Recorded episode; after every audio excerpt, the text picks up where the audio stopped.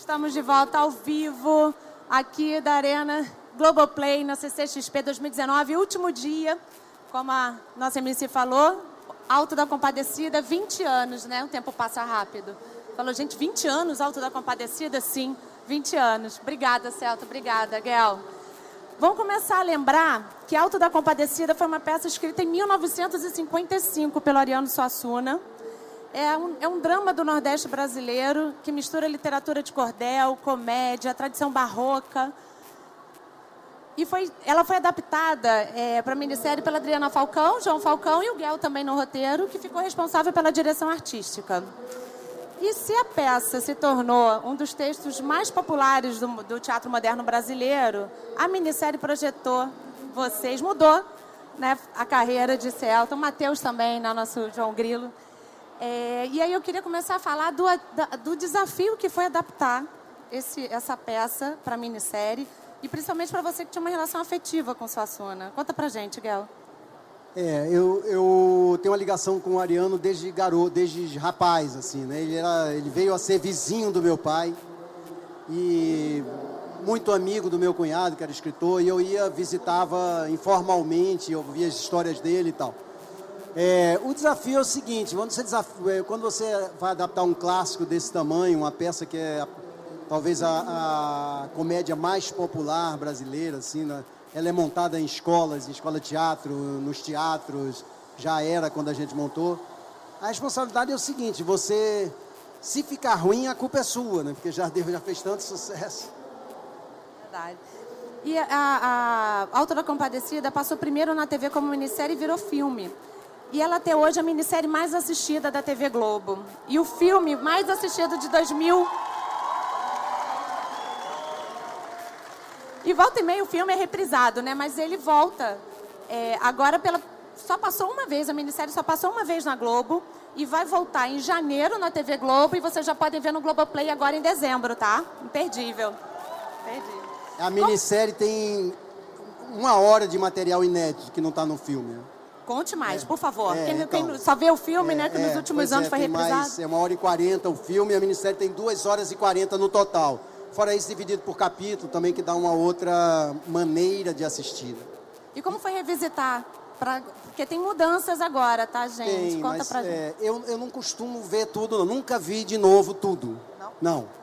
Eu fico com. Eu fico achando que se é, ou eu vou ser muito crítica e eu vou deprimir, ou eu vou achar bom e vou achar que eu não vou fazer melhor que aquilo. Aí não vi, mas a gente eu acompanhei agora porque é, a gente é, teve, teve vários trabalhos na, de, na minissérie.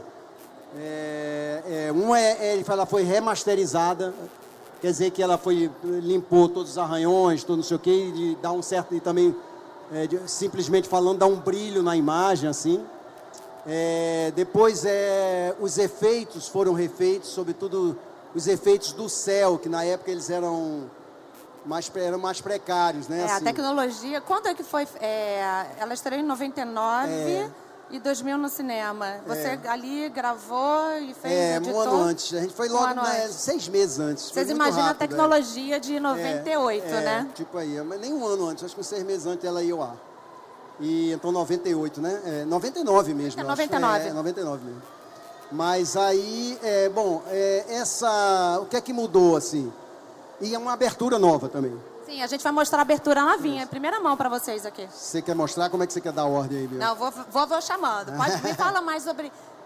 Quem lembra aqui do filme sabe que um dos pontos altos é o momento do céu e do inferno, né? Então ele está falando aqui a tecnologia de, dos anos 90 totalmente diferente. É. E você revisitou ali uns pintores é. para trazer algo novo. Era o seguinte, é, é, uma das coisas mais difíceis de, de, a gente conceituar foi o céu. Onde era, como é que era esse céu? onde fazer o céu. Eu, eu tinha pesadelos de imaginar aquele céu de, de nuvem, de fumaça no chão, sabe, de gelo seco. Eu só pensava naquilo, não me vinha nada. Eu começava, e aí, a primeira parte do céu, a gente resolveu fazendo o céu numa modificação da igreja. Como se o céu fosse não um céu de todo mundo, mas o céu daqueles sertanejos, né? daquela igreja do interior. A igreja sempre pareceu para mim, quando era menino, assim, uma espécie de imitação do céu. E para aqueles sertanejos, aquilo era enorme, uma casa enorme. Então a gente resolveu um pouco tirando as paredes, fazendo uma igreja com fundo infinito, uma coisa assim. Mas no céu, na igreja, que é céu, tem um céu, tem um céu do céu, que é um painel de fundo onde ficava aparecendo o céu. E a gente, já desde a época, a, a nosso, a nossa, o conceito que a gente tinha montado era de fazer uma mistura de, de dos pré-renascentistas, dos pintores primitivos italianos, com os, com os brasileiros, com os, os, primitivos brasileiros, assim. Porque a gente, a coisa sem profundidade, enfim, a gente achava que eles conversavam. Mas na época foi impossível, porque a tecnologia era muito mais caída, né? Então, de certa maneira, isso foi, foi uma das boas coisas para mim dessa reprise, porque é muito estranho, é muito doido você. O negócio está pronto há 20 anos, você entra lá e faz de novo, né? Uma parte, né? É, então, isso foi muito bacana, porque é uma obra que não termina, de uma certa maneira, né? E, e, a abertura conversa com esse céu. A abertura, com esse, é, abertura ela vai. Porque como o céu só entra no último capítulo, é, a gente precisava de a gente precisava de lembrar, assim, de manter a ideia de que é um alto, que é um alto é um julgamento no céu, né? Então a, a, a abertura ela vai tem Nossa Senhora, tem Jesus, tem os personagens, então ela vai chamando, ela vai criando esse clima de maneira que quando entra o céu, o céu tem a mesma textura da abertura e ela ficou como fazendo uma chamada do céu nos meses do capítulo. Legal. Vamos, pode, a gente pode rodar um trechinho remasterizado? Por favor? Descobriu a armadilha dele, deu endereço nosso encontro é errado. Isso é o antes e o depois. Esperando a gente por lá.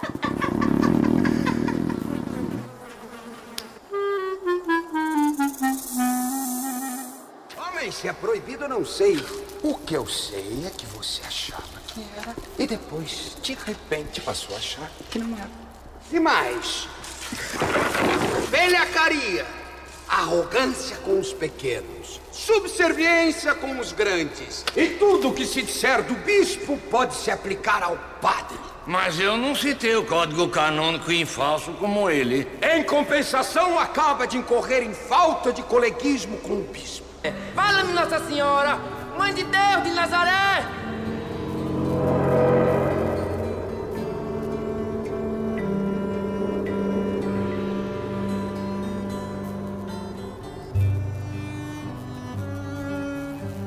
Fernandona incrível. Lá vem a compadecida.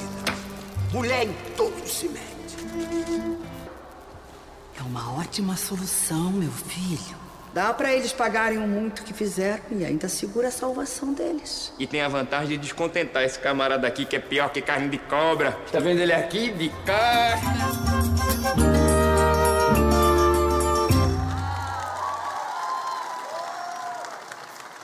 Ah, eu fico emocionada.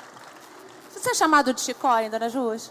Eu não dou um passo em nenhum lugar do Brasil que não chegue alguém não interessa a idade, a classe social, ou o que for, que não venha falar de Chicó. Há 20 anos, o Chicó é o contato do público comigo. E o que eu acho lindo dessa, desse retorno, dessa comemoração dos 20 anos, de passar de novo a minissérie, que nem eu lembro o que tem na minissérie, essa uma hora a mais aí que o Guel falou, eu já não lembro mais o que, que tem. Eu só lembro que tinha um, um gato que descome dinheiro. O resto não lembro mais nada. Porque a gente acostumou nesses 20 anos a ver o filme. É, então vai ser uma novidade. O que eu acho muito bonito é que a gente vai inaugurar uma nova geração de fanáticos pelo Alto da Compadecida. Porque quem tinha 30 anos naquela época, hoje tem 50, tem filhos, vai falar: Filho, eu quero que você veja isso que o papai amou. A avó vai falar: Meus netos, eu quero reunir todo mundo em casa, que eu quero que vocês assistam um negócio que eu amei e que vocês não viram. E sabe o que vai acontecer? Mais 20 anos para frente, de novos fãs que vão é, se encantar com essa história que é linda. É, uma, é, uma, é, um, é um, um, um trabalho que a gente foi muito feliz. E eu acho que a gente, e a gente não tinha ideia a gente sabia que era um negócio muito legal, mas a gente não sabia que estava fazendo um clássico da teledramaturgia brasileira. Sim, é um fenômeno Alto da Compadecida. É, as pessoas amam e eu estou muito feliz que vai passar de novo. A importância de Chico na sua vida? A mudança é Não, a, pessoa, a importância, a importância, dele é total. Hoje. É o personagem mais popular E olha, é, a novela é, é, um, é, um, é algo muito popular, mas não existe comparação assim com nenhuma novela que eu tenha feito. É, assim, o, a, a força do Chicó é muito maior do que qualquer trabalho em novela que eu tenha feito. Qual que é o bordão do Chicó? Mais alto. Muito obrigado, vocês estão ótimos. Gente, maravilhoso. Esse A gente bordão- não sabe como isso aconteceu, né, Celso? Só Pois sabe é, que foi assim. É, exatamente. E como é que foi? Esse, bordão já estava na peça? Conta pra gente. Tava, tava assim, né? Tava na peça. Você, você conheceu o Ariano? Como é que você se preparou para o Chicó? Como é que foi isso, né? É... Cara, é, a gente brincava assim, o Matheus é quase búlgaro, Nastergaile, é, de São Paulo, e eu sou mineiro, do interior de Minas, e fui criado aqui em São Paulo, na infância. Então, tava longe pra gente aquela realidade do sotaque, daquela vivência e tudo. Guel é um mestre, é um grande diretor de ator. É, mas eu e Matheus, a gente sempre fala, a gente só entendeu o que a gente tinha que fazer quando a gente pisou em Cabaceiras, que é, é, onde a gente filmou grande parte da, da, da minissérie e filme. E a gente começou a ouvir as pessoas falando e, e o humor delas e a, e a vivacidade delas. Ali que a gente entendeu como fazer esses personagens. Muito, muito, Era muito engraçado, lindo. porque vocês já tinham os tipos, né? Quando nos ensaios, vocês- a gente ensaiou bastante. E você já tinha voz, já tinha o tipo, já tinha o Matheus, mas eles falam isso. Matheus já tinha aquela voz, já. Quanto e tempo? pra mim, assim, é, pô, tá ótimo. Só que eles falam que só realizaram quando chegaram. Quanto tempo vocês ensaiaram para chegar nisso Não antes lembro, de viajar? Você lembra mais A ou menos gente da umas preparação? três semanas, assim, no final. Só? É, é, a gente. É, umas três semanas direto. prosódios Mas é que você não precisa ensaiar tanto quanto no teatro. né? Você vai ensaiando pro personagem, a gente marcou tudo. Eu me lembro da gente era em Projac, que nem existia, a gente usando aquele carrinho elétrico de, ca- de carroça, para eles subirem na carroça, eu me lembro disso. A gente marcou tudo e tal, mas aí durante, a, nas vésperas das filmagens, você vai recolocando. E cada dia você não apresenta uma peça, você apresenta, você filma quatro minutos, três minutos e meio. Então no set você vai afinando as cenas, mas eles já estavam totalmente dentro do negócio. Você falou de Cabaceiras. Como é que foi a equipe de chegar lá, na cidadezinha pequenininha, fica em Para- na Paraíba, né? É. Como, como foi? Você tem lembrança curiosa de lá? Tenho, tenho. Era. E depois do alto, muitos filmes aconteceram lá. Então é, eu fico até curioso de voltar lá para ver o que aconteceu com aquela cidade, porque a gente meio- a gente desbravou aquele Você lugar. voltou lá já alguma vez? Não, voltei. Não voltou. É, mas pretendo. É, mas muitos filmes, muitos colegas foram filmar lá e me contaram da Quem cidade. Me mostra. E, e tem uma curiosidade do Guel como diretor, que é muito específica, é muito dele. Ele tem uma capacidade de imaginar o que os personagens fariam, é, como ação. Então ele escreve no texto, a- vem a fala e em cima vem o que a gente faz. É, é, é um negócio meticuloso. Então é assim, é, eu tô muito, eu tô com medo, João Grilo. Eu faço isso entregando um cigarro para o João Grilo. Aí o João Grilo fala, eu também tô, me devolvendo o cigarro todo destrambelhado. Aí eu faço de novo o cigarro falando minha próxima fala. Aí eu devolvo para ele, ele acende o cigarro falando a próxima. É um troço assim que quem lê fala assim, como isso é possível? Isso é do Guel, assim, é uma característica dele. E, e eu fico impressionado porque assim, a- as ações são muito pertinentes para todos os personagens. É como, ele, como se ele tivesse uma capacidade muito especial de se colocar na pele de todos os personagens. É, é meio ator, assim, pensar como ator. Vocês se divertiram? Me lembra, me, é, me conta curiosidade assim de bastidores. Imagina Ah, você hilário. Matheus, que assim, Hilário. tinha risada. Que, Hilário. que é isso? Por mais que leia o texto e tal, na hora que tá falando um pro outro, os outros atores participando. Não, era muito engraçado. A gente falava coisas inacreditáveis, muito hilárias e, e Nanine. E é legal falar disso também, assim. Lembrar, Nanine, Nanine. Rogé- Nanine com Kiki, que é uma dupla grande. Rogério Henrique Cardoso, Dias. que era, a gente chamava que era a nossa carta na manga. A gente entrava no cinema, assim, se no filme não estava tão engrenado, quando entrava o Rogério, a coisa pegava. A dupla Rogério e Lima Limite, Duarte. era o limite. Era o limite. Espera, espera que o Rogério vai entrar. Rogério, vem aí. Denise Fraga com o Diogo. Eu amava fazer o Chicó macho. Era um negócio muito hilário. Porque ele era o maior cagão do mundo. E aí ele, daqui a pouco ele vinha falar, eu tô negócio agora, eu sou capaz de mamar em onça. E hoje eu tô seco para dar uns bufete. E aquele negócio de Chicó é, bravo e macho era um negócio muito hilário. E, é muito bom, muito bom. É, muita gente fala que a minissérie é atual, ela é atemporal, né? Que, qual a importância vocês acham dela voltar agora em 2020, nesse Brasil de 2020? Eu acho assim, é, olhar o povo brasileiro, sabe? Olhar para o povo brasileiro, a gente olhar para o povo brasileiro, que é um povo desassistido, muito esperto, muito safo, que, que sobrevive quase que sem nenhuma ajuda, né?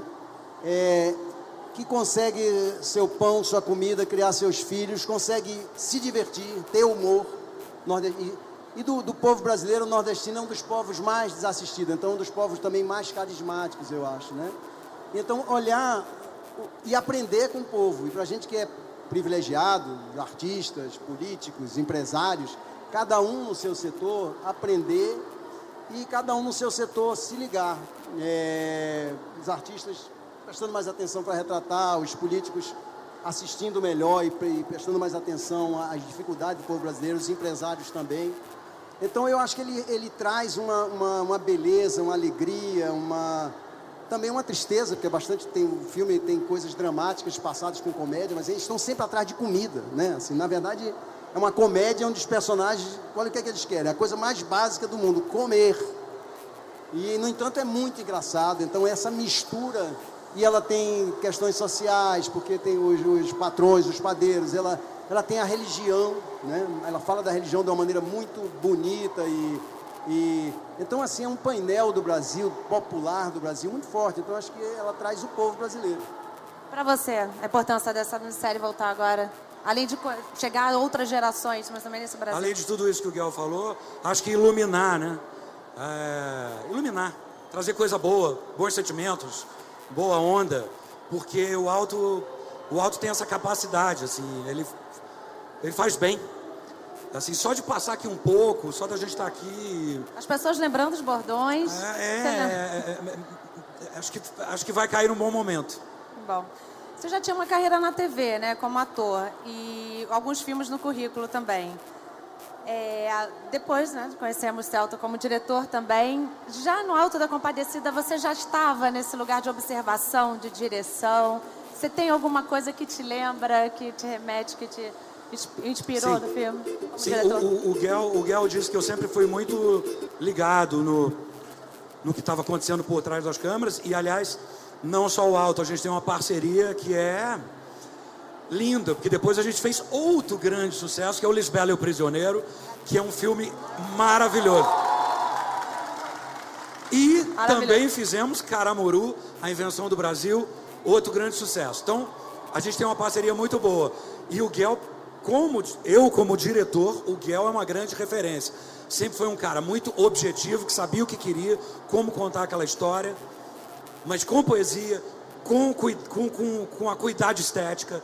É, o Guel é uma mestre para mim. E sim, eu sempre já estava ligado ali.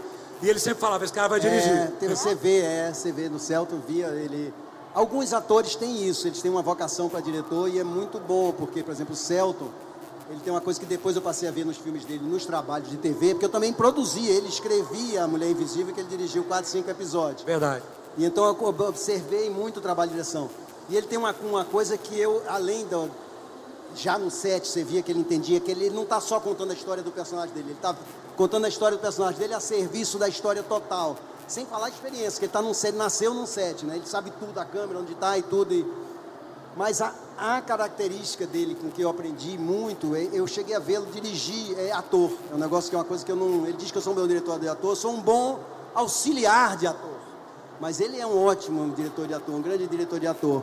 E isso é muito bom quando um ator que veio como ele, né, do tamanho dele, e, e vai para a direção, ele traz sempre uma novidade muito grande, porque eles dirigem de dentro, assim, né? É diferente de um diretor que nunca atuou, sabe? É muito bacana. Fala da Fernanda, da escolha da Fernanda. Você trabalha... Foi a primeira vez que você trabalhou com a Fernanda ou você já tinha trabalhado antes? Foi a primeira vez. Me ocorreu aqui uma outra coisa agora. Ah. Eu estou vendo um monte aqui de cosplay, né? Eu quero saber se tem cosplay de João Grilo e Chicó por aí. porque valoriza-se muito pouco a cultura brasileira. E se tiver algum João Grilo e Chicó nessa feira, pode vir me encontrar aqui que eu vou gravar stories, tirar foto e tal. Mas só se for do João Grilo e Chicó. Aê, cartaz! Vai ganhar uma foto. Parabéns. Que bacana. Mas fala, da, fala de Fernanda também pra gente. A gente está no reta final. Fernanda é uma. Né, ela trazia para aquele trabalho uma bênção, literalmente. Né? Fala aí, Guel. A Fernanda foi o seguinte: é, quem me sugeriu a Fernanda foi o João Falcão, que é outro diretor e é um dos roteiristas, né? Então ele lembrou, a Fernanda é sempre uma grande opção, né? Mas não era uma opção óbvia, porque a gente estava acostumado, eu pensei, e eu acostumado com todo no clichê da Nossa Senhora jovem, virgem, tá? pensava. Quando ele falou a Fernanda, eu dei uma estranhada, embora aí como a Fernanda é sempre uma grande opção, eu, eu passei a correr atrás de justificativas para fazer com a Fernanda. E é o seguinte, depois eu pensando assim na, na época, eu pensava assim, a nossa, eh, Jesus Nossa Senhora teve Jesus com 16, 17 anos, né? 16 anos, se não me engano. Ele morreu com 33. É essa época que se coloca ela como a Virgem Maria ali, embora ela tenha vivido muito mais. Então a Nossa Senhora tinha perto de 50 anos quando Cristo morreu. Pensando que na época você vivia muito menos, 50 anos era uma idade maior. Então, assim, era quase realista ter a idade da Fernanda. Sem contar que, do ponto de vista dramatúrgico, ter uma Nossa Senhora com essa maturidade, além de ser a grande, enorme atriz que ela é, mas com essa cara mais marcada, é, uma mulher madura, né? Dá uma. E, e ela, ela, é, digamos, a, a, protagonista de honra do filme, né? Porque ela que resolve toda a trama. Então, assim, quando você vê a Fernanda, a gente sente o que o João Grilo sente, a gente se sente acalentado, né? A gente se sente protegido por essa mulher enorme que é a Fernanda. A gente tem que ficar por aqui. Obrigada, Guel. Obrigada, Celton. Obrigado a você. Obrigado. Celton vai estar lá no, no Creators para falar de sessão de terapia, um trabalho atual como diretor. Corram para lá. Três ó, horas, né? Lembrando, lembrando, espalhem essa informação. O Alto da Compadecida, a minissérie, estreia no Globoplay no final de dezembro e dia 7 de janeiro na Globo. Isso é imperdível. 20 anos comemorativo do Alto. Valeu! Obrigado.